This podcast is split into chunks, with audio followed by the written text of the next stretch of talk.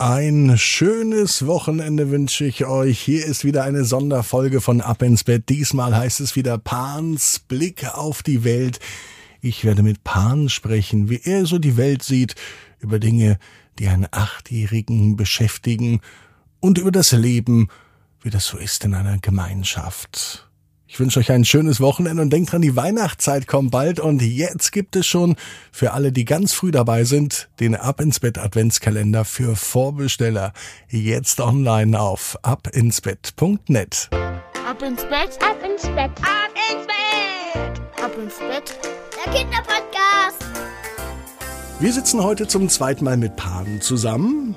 Pan ist acht Jahre alt. Und Hola. Hola, hallo Pan. Und mit Pan reden wir jetzt am Wochenende immer bei Ab ins Bett über das Leben, das Pan führt. Für Pan ist es ganz normal, für einige andere Menschen ist es nicht ganz so normal. Ihr hört im Hintergrund vielleicht schon Hühner schreien. Das heißt, ähm, Pan wohnt nicht in der Stadt, sondern auf dem Land, in einer Gemeinschaft mit äh, einigen anderen Menschen. Und heute wollen wir unter anderem auch mal reden, was das für eine besondere Gemeinschaft ist und was das für ein besonderes Haus auch hier ist, in dem ähm, du lebst, Pan. Aber erstmal die Frage, wie geht's dir? Sehr gut. Ja, wie war die Woche? Äh, sehr schön. Ja, ich durfte endlich mal mit meinen Freunden spielen. Und in der Schule habe ich auch viel Schönes gemacht in der Pause. In der Pause vor allem, ne? Die Pause ist die schönste Schulstunde. Ach ja, vor allem am Dienstag, da haben wir eine Stunde und 30 Minuten Pause. Was machst du in so einer langen Pause? Äh, da spielen ich, Celestine, Luca Berg, Andi und Luca alle Opa. Opa bedeutet so, also ich, Andi und Luca sind Katzen und Celestine und Luca sind Opas. Und die wollen halt aus uns Katzenpüree machen. Uh. Ja. Und das spielt ihr in der großen Pause dann? Ja. Und wir spielen auch öfters, ich bin eine Katze und die, die anderen sind Mäuse und ich jag die. Katze Die wollen meinen. Bunker klauen. Okay.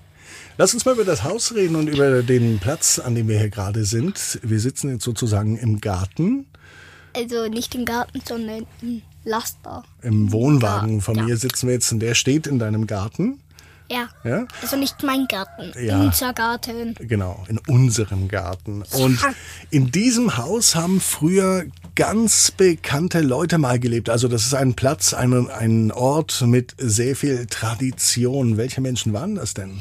Also nicht Hans und Sophie Scholl, und zwar der Vater von Hans und Sophie Scholl Der- hat hier gewohnt. Der wurde der Vater von Hans und Sophie Und die Scholl, Mutter halt auch. wurde, glaube ich, sogar hier geboren. Und die Großeltern von Hans und Sophie Scholl, die haben hier gelebt an dem Platz. Und jetzt ist dann die Frage, Hans und Sophie Scholl, jetzt werden sich bestimmt einige Kinder fragen, die zuhören, wer sind denn Hans und Sophie Scholl?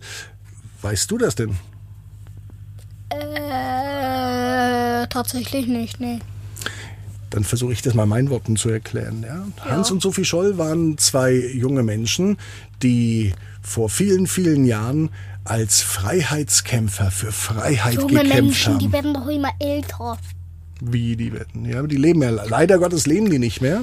Deswegen sind die jetzt nicht mehr älter geworden. Ja, ähm, Hans und Sophie Scholl sind also ganz bekannte und berühmte Widerstandskämpfer gewesen, die man heute immer noch kennt.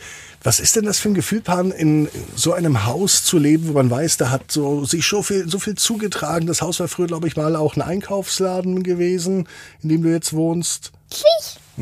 Was ist denn für dich das Besondere, hier zu leben? Äh, also für mich das, das Besondere ist hier, dass ich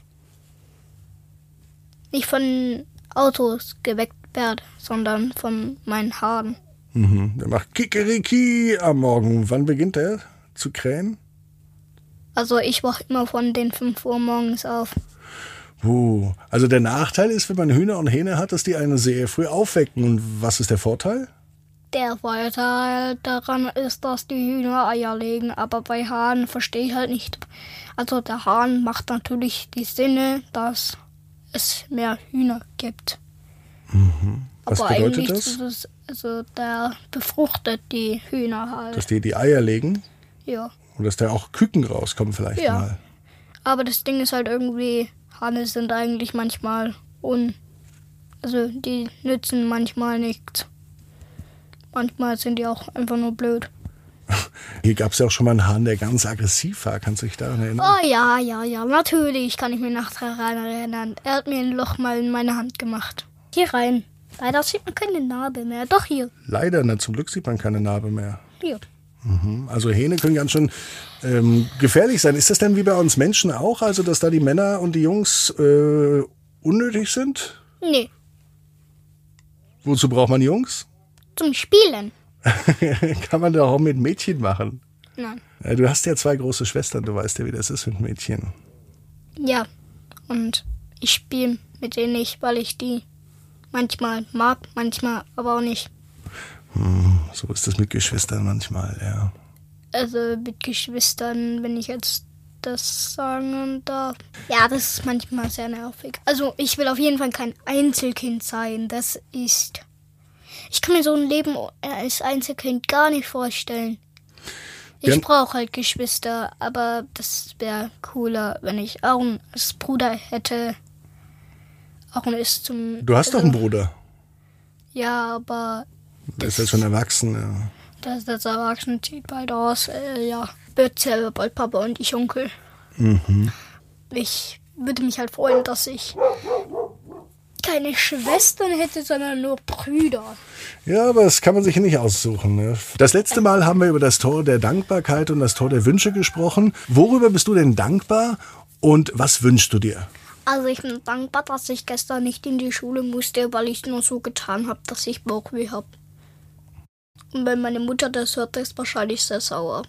Hm. Oder lacht sich halt kaum. Ich will jetzt halt nicht lügen.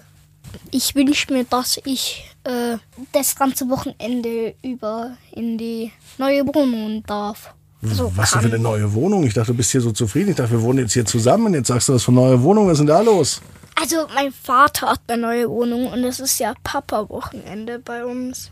Und natürlich gehe ich ja beim Papa-Wochenende. Zum Papa.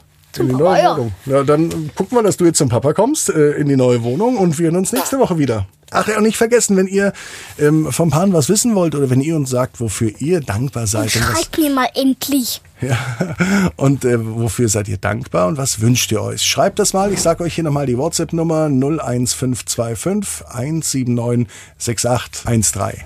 Hast du noch was zu sagen, Pan? Schreibt mir. Bitte. Schönes Wochenende euch. Bis heute Tschüss, Abend, tschüss, 18 tschüss. Uhr.